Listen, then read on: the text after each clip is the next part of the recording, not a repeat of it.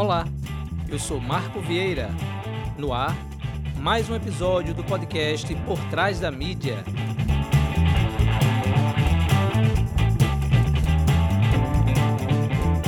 De acordo com a Fundação Maria Cecília Souto Vidigal, instituição que atua no Brasil há mais de 50 anos e que desde 2007 tem como causa principal a primeira infância, há no país mais de 17 milhões de crianças nessa faixa etária que é o período que compreende crianças de 0 a 6 anos. Até 2020, em torno de 15% dos partos realizados foram de mães adolescentes, e 53% dos óbitos que ocorreram entre crianças foram de causas que poderiam ter sido evitadas. Esses dados me inspiraram a fazer outro recorte da primeira infância: os estímulos, a importância dele e os males causados com o excesso. Para falar sobre esse tema, convidei a doutora Ana Jovina, que é médica pediatra, mestre e doutora em Ciências da Saúde pela Universidade Federal de Sergipe. Doutora, bem-vinda ao podcast Por Trás da Mídia. Muito obrigada, Marco. Eu agradeço muito o convite e estar falando aqui com você, um podcast de, da importância que tem para o nosso Estado e, e pelo espaço dado para as mulheres, né? A gente precisa de espaço. A gente está tendo agora, até estamos tendo mais espaço, mas precisamos de espaço e agradeço a você por esse espaço. Ah, legal. Conte, conte sempre com a gente, né? Obrigada. né? Então a gente optou agora para esse episódio, que é o episódio 77. Aqui a gente já falou sobre puerpério, já falamos sobre segurança pública, sobre insegurança alimentar, séries, né? Então essa uma série sobre empreendedorismo feminino que foi premiada agora com o Prêmio Sebrae de Jornalismo e também a de pesca no Brasil. E aí a gente fez um, um levantamento de como é que está a pesca, né? tanto do pescador artesanal quanto a pesca, a própria pesca industrial. Né? Então, e outros e outros temas. Né? Autismo, também falamos recentemente sobre autismo, que me deixou muito feliz esse episódio. E hoje a gente veio falar sobre a primeira infância. É, abordar, eu tenho netos, né? como a gente estava conversando aqui em off, né? então tenho alguns netinhos, e percebo esse muito acesso deles assim às tecnologias e tudo mais. E eu comecei a refletir né, nessa formação da primeira infância no resultado de uma sociedade, por exemplo. Né? A gente pode, assim, o Brasil, a gente vê muita, muitos casos de violência, muitos casos de, de ódio, de muitas pessoas ignorantes pela própria, pelo que a própria palavra diz, né, que é a falta de conhecimento. Né? A gente pode dizer que isso é um reflexo, né, tudo isso é um reflexo de uma, de uma má formação de uma primeira infância num país? Eu acho que essa. Também, né? É, eu acredito que também. Que a, o, a, o que a gente está vivendo hoje, a sociedade atual, ela é um reflexo de como a criança de 20, 30 anos atrás foi educada. Mas não é só isso, né? Então, se costuma dizer que o ser é um produto do meio. Se aquela criança ela foi, ela, de repente ela teve uma forma de criação, teve os pais protetores. Quando eu falo em protetor, é a proteção do aconchego, do afeto, teve uma boa formação escolar. Mas isso não quer dizer que ela vai ser um adulto, digamos que do bem, né? Isso. De repente, o meio mais lá na frente pode corromper essa criança que foi tão bem formada, esse adolescente que foi, foi tão bem formado. Então, é claro que a formação na primeira infância vai influenciar que tipo de adulto será aquela criança. Mas não depende só, do, só da disso. formação. Isso, exatamente. Eu acho que é por isso que a gente, como pai e mãe, é, eles crescem, mas a gente não deixa de chamar de bebê, filhote, né?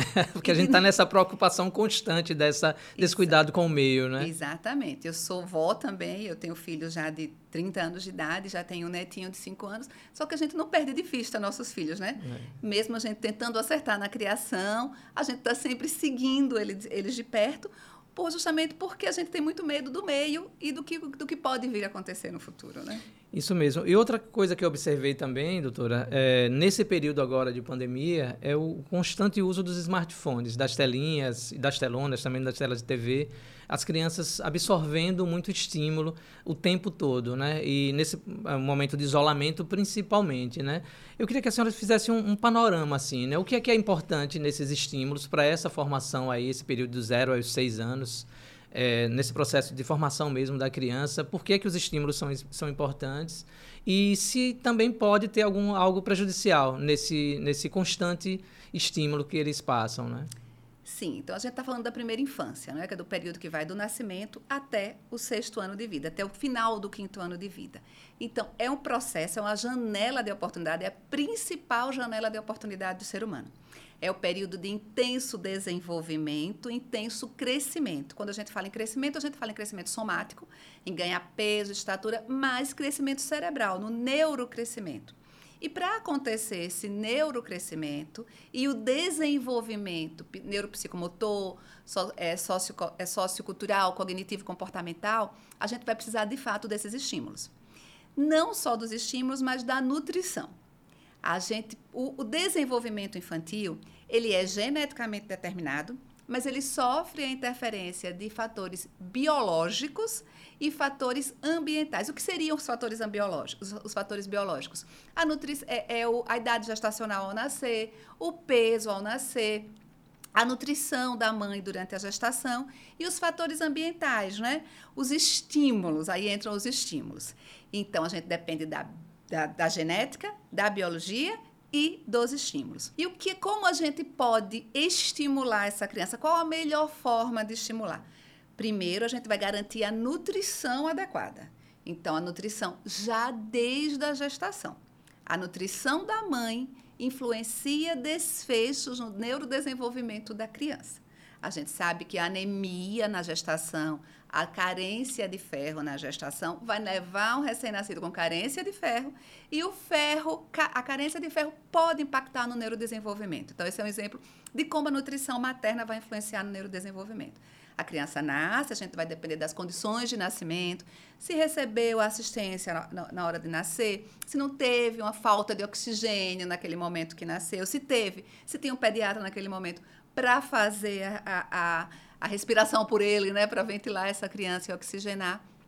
E depois vem a nutrição pós-natal, que aí entra a importância do aleitamento materno, né, Marco? Tem pesquisas feitas por, por epidemiologistas brasileiros, a gente tem um, um, importante epidemiologista, que é o Dr. César Victor, que trabalha muito, que pesquisa muito sobre o aleitamento, que mostra que crianças que recebem aleitamento materno exclusivo até o sexto mês e mantido durante mais tempo, têm um coeficiente de inteligência maior e têm uma colocação melhor na sociedade em termos de escolaridade e de emprego. Então, a gente está vendo como os fatores ambientais influenciam o neurodesenvolvimento, né? Aí a gente fala em relação aos estímulos. Quais os estímulos que a criança precisa nessa época? Não é a tela, não vai ser a mídia. Ele vai precisar de interação para acontecer o crescimento cerebral, a formação de sinapse, a liberação de neurotransmissores. Ele precisa da interação, do olhar no olho, do receber o sorriso, do receber o carinho e não apenas da repetição ficar em uma tela, a tela só falando com ele. O que é que ele repete? O que é que ele fala para a tela? Vira um papagaiozinho? Exatamente. Papagaio. Vira um papagaio.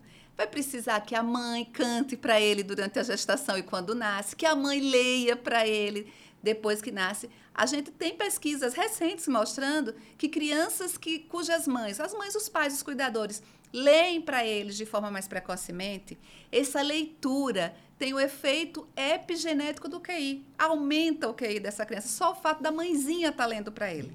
Né? Ele absorve isso, né? E a, a, com certeza está visualizando ali a partir dos gestos, né? Porque também essa linguagem é muito visual, né? Exatamente. Quando você tem alguém que interage com o bebê, com a criança, né? Imitando um pássaro, fazendo algo nesse sentido para ele devolver aquilo que ele está recebendo. E a tela ele só recebe, né? Só recebe, naquela mesma entonação. Não sei se você percebe que a gente tem uma geraçãozinha de menininhos e menininhas que falam do no mesmo tom da voz, na mesma entonação dos youtubers, né?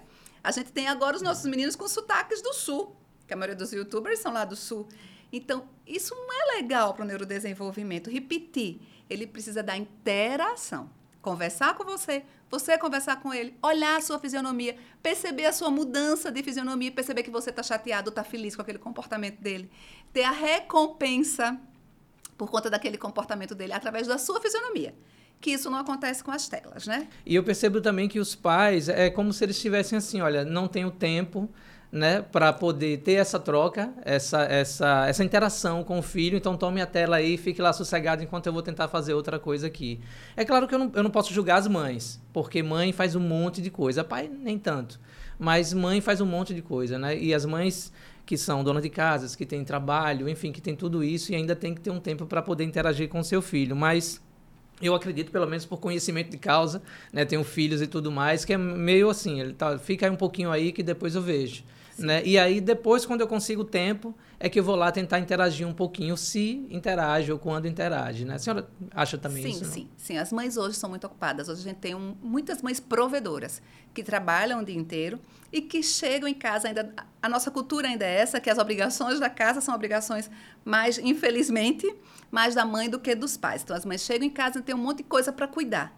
E não vai ter aquele tempo que ela precisa disponibilizar para a educação do seu filho.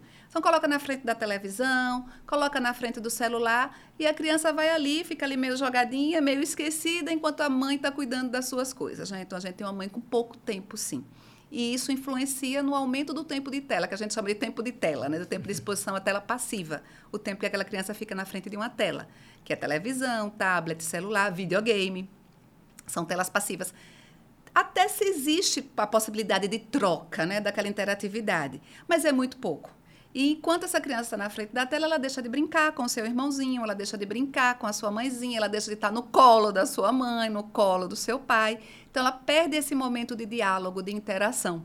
Né, que vai aumentar muito o seu repertório, o, a sua fala, o seu repertório de histórias, o contato com, outro, com outra pessoa, com outras crianças, vai tornar essa criança com um repertório muito maior e que vai impactar na alfabetização mais tarde, no, no saber fazer uma redação. Quem, você, como jornalista, quem escreve melhor? Quem lê mais? Exatamente. Quem conversa mais? Né? E isso, se, se ele não tiver esse estímulo tão precocemente em relação à leitura, ao diálogo, ao carinho, isso vai ter impacto também na sua alfabetização. A gente está tendo crianças que estão sendo alfabetizadas, estão tendo dificuldades na alfabetização. Justamente porque, apesar do, do pai, da mãe achar que aquela criança que está na frente da tela e que aprende a contar em inglês até 10, aprende a, as cores a, é, em inglês, mas qual é a, a utilidade prática desse aprendizado para essa criança é de dois falar, anos. Né? Ela está aplicando isso no seu dia a dia? Exatamente. Mostrando como é porta em inglês ou aqui a porta, né? Exatamente. Então... Ela está tá mostrando, a família está mostrando para o outro que, ó, ó, ela já sabe falar inglês. Como a gente vê no consultório. Que cor é essa?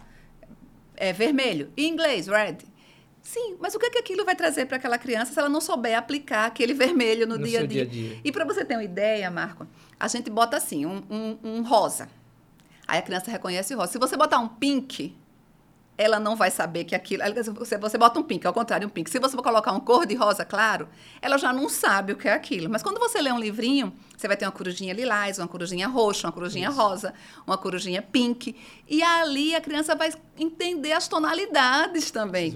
Diferente da tela. Então a tela Importante. não torna a criança mais é. inteligente. Isso e a... é mais. Isso já se sabe que as crianças de hoje têm um coeficiente de inteligência menor do que os pais. Isso é preocupante, né? Para no futuro, para a sociedade, para a, expectativa de emprego dessas crianças, né? Muito preocupante mesmo. E há, tipo, um período, assim, que a gente sabe, pode ficar na tela até 20 minutos, uma hora. Depois disso já é prejudicial. Tem algo nesse Tem, sentido? Tem, sim. A Sociedade Brasileira de Pediatria, ela vive é, é, lançando publicações em relação a isso em relação ao tempo de tela, ao uso saudável da tela e a recomendação da Sociedade Brasileira de Pediatria que as crianças até dois anos de idade não sejam expostas à tela passiva. Que elas sejam expostas à interação com a família, à interação com a sociedade. Entre já os pré-escolares, aquelas crianças de 2 até 5 anos de idade, eles têm direito a uma hora de tela passiva por dia os escolares até a adolescência, em torno de, de uma a duas horas, e os adolescentes de duas a três horas. A gente sabe que os adolescentes passam horas, ou está é. tá na escola ou está na tela. Isso é muito ruim. A gente está falando só do reflexo na saúde mental, no, no, no, neurodesenvolvimento. A gente não está nem tá falando da saúde mental. Está falando no neurodesenvolvimento. Mas a gente tem as complicações Ou da físicas, física, é isso que eu ia falar físicas agora, e né? mentais isso. relacionadas ao neurodes, relacionadas ao excesso do tempo de tela, né? Sabe um problema que aumentou muito com a pandemia? A miopia. É isso. Então, por que, que, a, que a criança se torna míope? Tem a predisposição genética, mas tem o, efe, o efeito do ambiente sobre essa predisposição. Então, pouca exposição à luz solar, a visão de perto, o não olhar para o horizonte. 10 centímetros da tela, né? Assistindo. Exatamente. Então, é uma visão de muito perto, num ambiente fechado, na maioria das vezes sem luminosidade. Foi o que a gente viu na pandemia, né?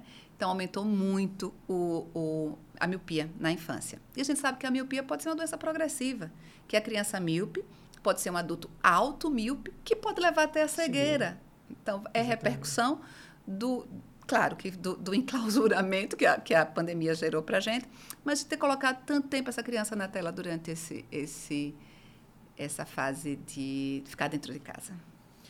É, além desses, né, dessas, do, do, que a senhora relacionou agora, né, tem Quais são os quadros aí das nossas crianças, principalmente aqui em Sergipe, já que no seu atendimento clínico, né? Como é que a gente, como é que está a saúde aí da, das nossas crianças nessa primeira infância? Então, eu acho que a saúde mental está um pouquinho comprometida por conta como do confinamento. Mundo, como todo mundo. Exatamente. e também a saúde física acabou sendo comprometida. A gente passou agora em 2022 por um período como a gente nunca passou na medicina em torno em, em relação às infecções respiratórias. Então, hoje a gente está vivendo um número muito grande de infecções respiratórias em todas as faixas de idade, um internamento muito maior do que a gente viu em 2019, 2000, no pré-pandemia, né? Porque na pandemia a gente, criança dentro de casa não ficou doente. Quando saiu para pra, as escolas, saiu para o mundo, quando abriu tudo, as crianças adoeceram muito mais do que costumavam adoecer. Então, você, como tem neto, você sabe que hoje as mães dizem: meu filho vive gripado, mal melhorou de um, já entrou é. em outro. Então, as infecções respiratórias não param de acontecer. Desde novembro, dezembro do ano passado, que a gente teve um período fora da sazonalidade do, do, do, vírus, do vírus influenza, do vírus essencial respiratório, e não parou até então. A gente sabe que esses vírus eles predominam no período de outono e inverno, mas a gente vem desde o verão passado com esse adoecimento por afecções respiratórias nas nossas crianças. Hospitais cheios, UTIs lotadas também, e o que a gente está vendo esse ano é que mais adoecimento, consequentemente, mais crianças graves e mais óbitos. Né? Já podemos dizer assim que a, a criançada já está liberada para ir, por exemplo, um parque da sementeira, assim, sem, sem maiores preocupações, né? Porque a gente sabe Mas... que nessa faixa de até dois, três anos ainda não está vacinada contra, né? A, é, a, Covid, né? A Covid vai, começou agora os maiores de três anos. Isso. Já foi liberado pela Anvisa a vacina da Pfizer para os maiores de seis meses, mas ainda não está sendo feito no Brasil, né? Só os maiores de três anos. Em relação à Covid, sim. Eu acho que em relação à Covid, a gente está vivendo um período de relativa tranquilidade por conta da, da vacinação, né? apesar da gente estar tá precisando vacinar mais, mas a gente tem um percentual muito grande de, de apesar, vacinados. Apesar do atraso da compra das vacinas e da recusa de muitos em se vacinar ou vacinar suas crianças, né? É, a vacinação contra, a Covid foi muito em volta de fake news, né? com muita, muita coisa que encheu a cabeça dos pais. Os pais vacinaram-se, mas não tiveram coragem de vacinar as suas crianças. Entendi, né? Mas hoje, Marco, a gente tem bilhões e bilhões de pessoas vacinadas contra a Covid. Então, hoje não existe mais esse discurso de que a vacina contra a Covid é uma vacina nova, né? Isso. Ela é nova, mas nunca se vacinou tanto em tão pouco tempo. E nunca se estudou tem, tanto, nunca se uniu né? forças no mundo inteiro para estudar tanto uma vacina. Então, hoje se conhece muito não é mais desculpa de dizendo, porque a desculpa era aquela, não, foi feita em pouco tempo, né, e tal, e pouca gente, tem gente morrendo, tem bilhões de pessoas vacinadas, se fosse assim, estavam morrendo bilhões de pessoas, Exatamente. e no entanto não está. Né? E dizer que é uma vacina experimental também já caiu por terra, esse, essa história de vacina experimental, que porque ela já está no mundo real. Né? Há quase dois anos, começou o mundo começou a vacinar em dezembro de 2020. Isso. Então, hoje não é uma vacina experimental, é uma vacina de mundo real e com experiências extremamente exitosas no mundo real. Então, não tem mais fundamento para não se vacinar nossas crianças contra a Covid. Precisamos vacinar para que eles possam ir para a rua com tranquilidade, sim. Porque estão tá vivendo um período de menor transmissibilidade, mas que a doença ainda existe. E que ainda existe crianças por, internando por Covid, que hoje é uma doença imunoprevenível. A doença grave é imunoprevenível. Quem é vacinado não vai ter a doença grave. Então, a gente não tem por que colocar essa criança na rua em risco, né? Doutora, muito obrigado pela sua participação aqui no nosso podcast. Tem algo que eu não te perguntei no jornalismo, a gente sempre diz isso, né? Tem alguma pergunta que eu não fiz que você gostaria de falar sobre não, isso? Eu só queria reforçar a certo. necessidade da interação com o adulto, com a, com a família, com o carinho, nessa primeira infância, do momento que nasce, desde a gestação até o quinto, sexto ano, dividir para o resto da vida. E uma outra fase importante que vai impactar no futuro dessa criança é a adolescência. A gente tem a janela de oportunidade dos primeiros mil dias, mas a gente tem uma outra janela de oportunidade, que é no início da adolescência, na adolescência, que é quando tá, o, o cérebro também está tá sofrendo algumas, algumas maturações. E esse, nesse momento, esse adolescente também precisa de um ambiente de aconchego, de um ambiente de proteção, para que, que esse seu neurodesenvolvimento aconteça de forma adequada. A gente fala muito na primeira infância, mas a adolescência é um período que preocupa a gente também. Então, esse excesso de tela no adolescente vai ter problema futuro. E outra coisa também, falando em relação às infecções respiratórias, a gente tem vacinas contra os principais agentes respiratórios. O pneumococo, o influenza, a, a, o hemófilos, que são agentes imunopreveníveis. Então, a cobertura vacinal no Brasil está muito baixa. E isso também vai repercutir no adoecimento respiratório das nossas crianças. Precisamos vacinar, precisamos elevar essa cobertura vacinal para que a gente veja nossas crianças adoecerem menos. Doutora Ana, muito obrigado pela sua participação no podcast Por Trás da Mídia. Até mais. Laiane Thaís dos Santos, educadora no ensino fundamental, com formação na área de psicopedagogia clínica e institucional, é a nossa próxima entrevistada. Bem-vinda, Laiane. Primeiramente, gostaria de agradecer o convite. É uma honra gigantesca poder participar desse podcast e admiro muito o trabalho de vocês. Então, para mim, está sendo muito gratificante poder contribuir. Sabemos que boa parte das crianças na primeira infância, principalmente durante a pandemia, foram atraídas pelas telas dos smartphones, como falei há pouco com, com a doutora Ana. Como educadora no ensino fundamental, quais são as ferramentas que utiliza na escola para atrair a atenção das crianças? Foi percebido que durante a pandemia, os pais utilizaram de recursos tecnológicos, usaram das telinhas para entreter os filhos e também como recurso educativo. Então, nós tivemos aulas é, online e aí foi agregado esse recurso no dia a dia, na rotina estudantil das crianças. E, para além da rotina estudantil, também os pais utilizaram desse recurso como meio de entreter as crianças que passaram muito mais tempo com eles. Eles precisavam realizar suas tarefas, inclusive tarefas de trabalho, e eles utilizavam desses recursos para entreter as crianças. E esse recurso é um recurso muito rico, não se deixarmos a criança explorar de maneira aleatória, mas eu falo de riqueza utilizando esse recurso quando a gente dirige, quando a gente direciona a utilização desses recursos. Então, na sala de aula, na sala de aula é muito importante a utilização desse recurso tecnológico, porque a gente tem uma ferramenta de abrangência lúdica que a gente pode explorar de diferentes maneiras é um recurso que atrai a atenção da criança e também é necessário, porque a gente vive numa sociedade que, que está cada vez mais tecnológica. Então, a gente precisa inserir esse, esse, esse veículo no, no universo das crianças. Então, é sim, na, na, na escola a gente utiliza, a gente utiliza, é, dentro do planejamento, a gente já insere essa, essa ferramenta, porque é, é uma ferramenta fundamental. Então, a gente utiliza de canais do YouTube, explorando sempre é, conteúdos que a gente está trabalhando em sala. Então, a gente está sempre fazendo esse direcionamento voltado para aquilo que a gente está ensinando. Então, a gente utiliza de canais no YouTube, tem muitos canais informativos.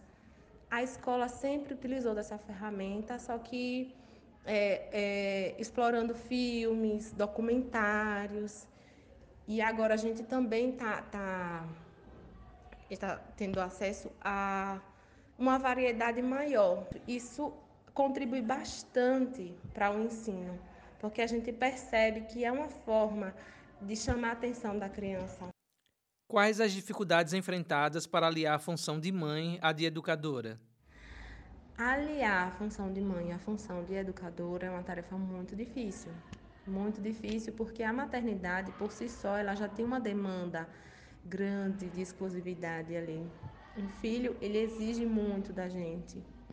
E a profissão também, porque, porque ser educadora é, é muito mais que, que fazer o planejamento, que ir para a sala de aula e aplicar aquela prática planejada é muito mais, vai muito além. A gente passa por um processo de, de capacitação, a gente estuda, a gente busca atualização constante, a gente busca veículos que, que auxiliem a gente práticas pedagógicas lúdicas, a gente confecciona é, brinquedos para transformar as aulas em aulas mais práticas, a gente amplia a nossa prática educativa para uma prática que para uma prática que fuja do conteudismo, que fuja do tradicionalismo. Então hoje a gente quer transformar o ambiente educativo numa prática onde o aluno seja ativo e construa sua, sua aprendizagem. Então, a gente trabalha questões amplas, não só conteudistas como o método tradicional abordava antigamente. A gente busca hoje uma prática mais lúdica, uma prática onde a criança interaja com a aprendizagem. Então, nesse contexto, a gente busca recursos, a gente planeja, a gente cria brincadeiras que possam é, desenvolver outras habilidades também, habilidades psicomotoras, é, porque sabe-se que, que uma criança que tem dificuldade motora, isso afeta também a escrita, a aprendizagem, o letramento, a alfabetização. Então, é um conjunto e a gente está sempre nessa busca de conhecimento, está sempre nessa procura por uma prática que englobe todas as necessidades que a criança precisa para um desenvolvimento pleno na educação. E aí, nesse contexto de, de, de, pessoa profissional que pesquisa, que vai atrás, que confecciona recurso, que planeja, que constrói, está também é, aquele, aquele indivíduo que tem um, um, um ser que está demandando ali uma atenção, que está demandando cuidado, que, que precisa de uma atenção maior e que também está em desenvolvimento e que também precisa criar um laço afetivo e isso contribui bastante para o desenvolvimento é, emocional e como um todo. Então, conciliar é, as duas funções é uma tarefa muito difícil, mas a gente vai criando estratégias para conseguir atender as duas demandas, tanto da profissão de educadora quanto da maternidade. Né? O filho ele exige tempo da gente, é, criança adoece, criança precisa de uma atenção, tem uma demanda maior. A profissão exige bastante da gente, como eu mencionei, né? Exige uma, uma dedicação grande, exige uma busca de conhecimento para a gente estar sempre atualizada. É uma profissão que não pode estagnar em conhecimento. A gente precisa estar sempre em busca de ampliar os nossos conhecimentos para é, trabalhar de forma a atender melhor a criança e de maneira que proporcione um ambiente mais lúdico para a criança que favoreça a melhor aprendizagem. Hoje se fala também em inclusão, então a gente precisa se capacitar para estar atento, como trabalhar a inclusão em sala de aula, como praticar, é, um, um, como incluir uma prática é, que possa não somente integrar a criança, mas incluir a criança. Então, isso é fundamental, abrir espaço para essa discussão. E o profissional da educação, ele precisa estar atento, ele precisa buscar conhecimento, ele precisa pesquisar. Então é uma demanda alta, são duas demandas altas, né? Tanto a maternidade quanto a função da educação. Você poderia compartilhar alguma estratégia que utiliza dentro de casa na educação do seu filho com outras mães que vão nos ouvir? Eu sempre utilizei muitos recursos é, transformando brinquedos através de objetos do nosso dia a dia que podem ser reaproveitados. E essa é uma dica que eu deixo, porque assim, crianças, elas brincam durante um tempo com aquele brinquedo, mas depois que elas exploram o brinquedo descobrem a finalidade do brinquedo, chega uma fase que a criança ela fica exausta de brincar, já não tem mais interesse na brincadeira, porque ela já explorou ao máximo o brinquedo e para ela não é mais interessante continuar brincando com aquele brinquedo. Já adquiriu todas as aprendizagens que ela precisava através do brinquedo. Então, a estratégia que eu sempre usei aqui é a confecção de brinquedos com recursos reutilizados. Então, é aquela embalagem que ia ser descartada, que eu transformo em um brinquedo, é aquela embalagem de ovos que eu confecciono um jogo que vai trabalhar determinada habilidade. E é importante ressaltar que quando a gente for confeccionar um brinquedo, utilizando esses recursos reaproveitados, é, a gente pesquise, faça uma pesquisa, tenha esse embasamento para entender quais habilidades a gente vai desenvolver com aquele brinquedo e se o brinquedo serve para aquela faixa etária da criança. Então, ficar atenta a essa questão da faixa etária, porque é, é importante que seja atrativo para a criança e determinados brinquedos, às vezes, não vão acompanhar a faixa etária, a maturidade cognitiva ou até o interesse da criança. Se for, se for um brinquedo que você confeccione, que a criança esteja fora da sua faixa etária. Ou ela vai achar o brinquedo com um grau de dificuldade grande, ou então, se for muito fácil a brincadeira, ela vai sentir desinteresse. Então é interessante fazer essa pesquisa, buscar compreender qual brinquedo vai atender aquela faixa etária e é muito rico se a criança participar da confecção do brinquedo também. Então tem vários conceitos que são trabalhados aí, inclusive na valorização daquilo que ela vai confeccionar, estará trabalhando também, é, desenvolvendo habilidades artísticas na criança. Aquela atividade da confecção já é uma brincadeira propriamente e já é também o desenvolver de habilidades. Aqui em casa, eu sempre busquei essa via de entretenimento através de, de brinquedos que são criados na, nesse, nesse princípio aí de reutilizar, reaproveitar, reciclar. E eu tenho visto que tem surtido um efeito grande. A gente percebe que quando a criança participa, quando a criança confecciona junto, ela se sente muito mais interessada e ela valoriza muito mais os brinquedos. Então, é, na, na gavetinha dos brinquedos, aqui no espaço de guardar os brinquedos, eu percebo que até o meu filho já faz uma seleção e valoriza mais os brinquedos que ele confeccionou, então ele deixa mais acessível, ele tem mais cuidado, ele cria uma relação é, afetiva com o brinquedo, porque naquele brinquedo ele contribuiu para a construção, então ele acaba valorizando mais. É muito interessante, é uma experiência muito rica e não demanda muito recurso. É, é, como eu falei, é aquela embalagem que a gente reaproveita. Então a gente tem sempre aqui em casa cola, recursos básicos para transformar os brinquedos. Então cola, é, papelão, tinta guache, cola colorida.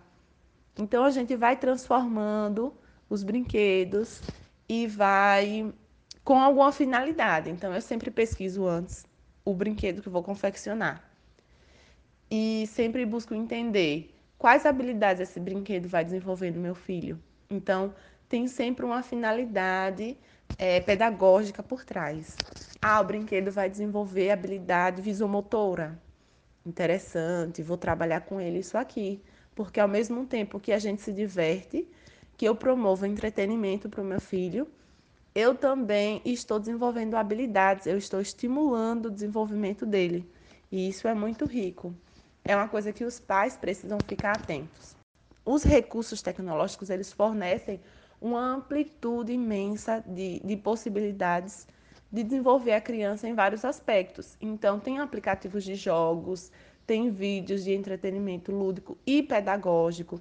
Então, tem, tem uma série de, de, de possibilidades.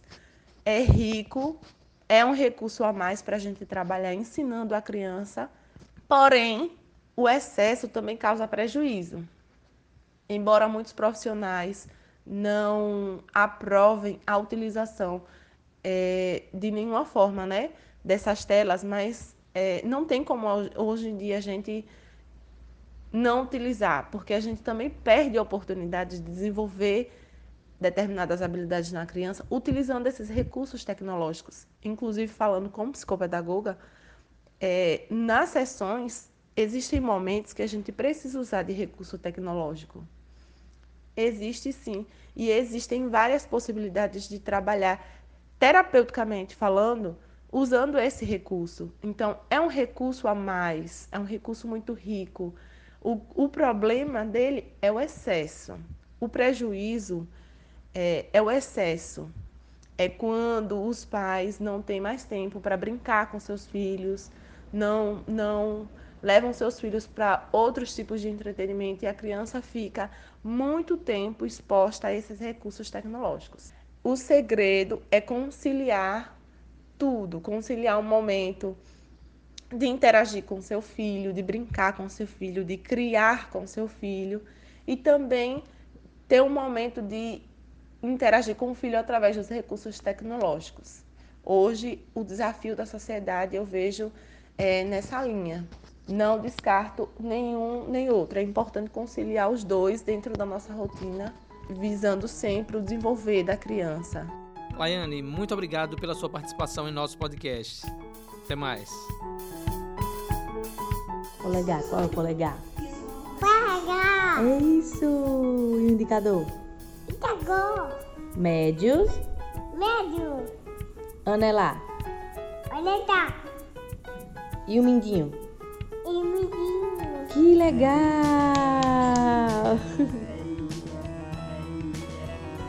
Congresso Brasileiro, em 2013, criou uma frente parlamentar mista que viabilizou o surgimento, em 2016, do Marco Legal da Primeira Infância. Após a implantação do Marco Legal, foi possível construir coletivamente direcionamentos para o cuidado da primeira infância, a exemplo das recomendações para os gestores municipais, acerca da inclusão da priorização da primeira infância nos projetos de lei nos planos plurianuais de 2022 a 2025.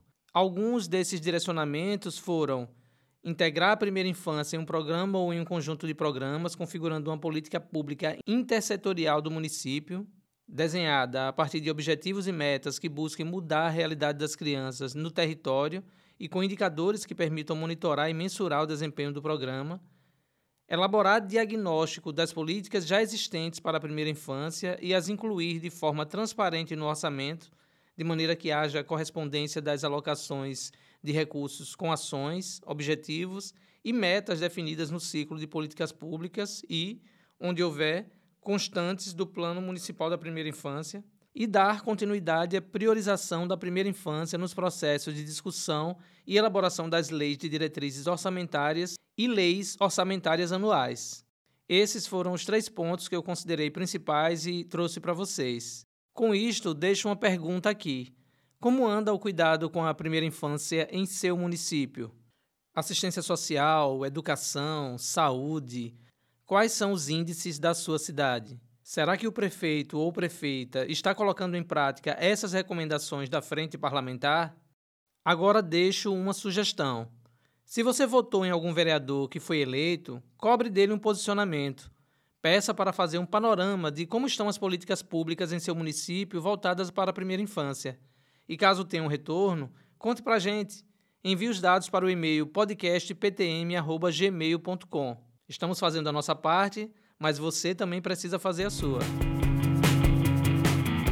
Chegamos ao final de mais uma edição do podcast Por Trás da Mídia. Para você que ainda não segue as nossas redes sociais, siga-nos lá. Estamos no Instagram com o arroba podcast Por Trás da Mídia, no Twitter com o arroba Por Trás da Mídia e no Facebook com o podcastptm. E participe também daquela campanha de financiamento coletivo. Estamos no Catarse. Lá você pode adotar uma das cotas mensais. A partir de 10 reais, você escolhe uma delas e nos ajuda a continuar construindo jornalismo dinâmico, independente e de qualidade. Caso não possa doar mensalmente, tem outras formas de doação. Uma delas é o Pix, que é o 02 691 767 0001 30. Vou repetir: 02 691 767 0001 30. Qualquer valor a partir de um real será muito, muito bem-vindo. Então a gente conta com você. E eu espero você no próximo episódio. Até lá!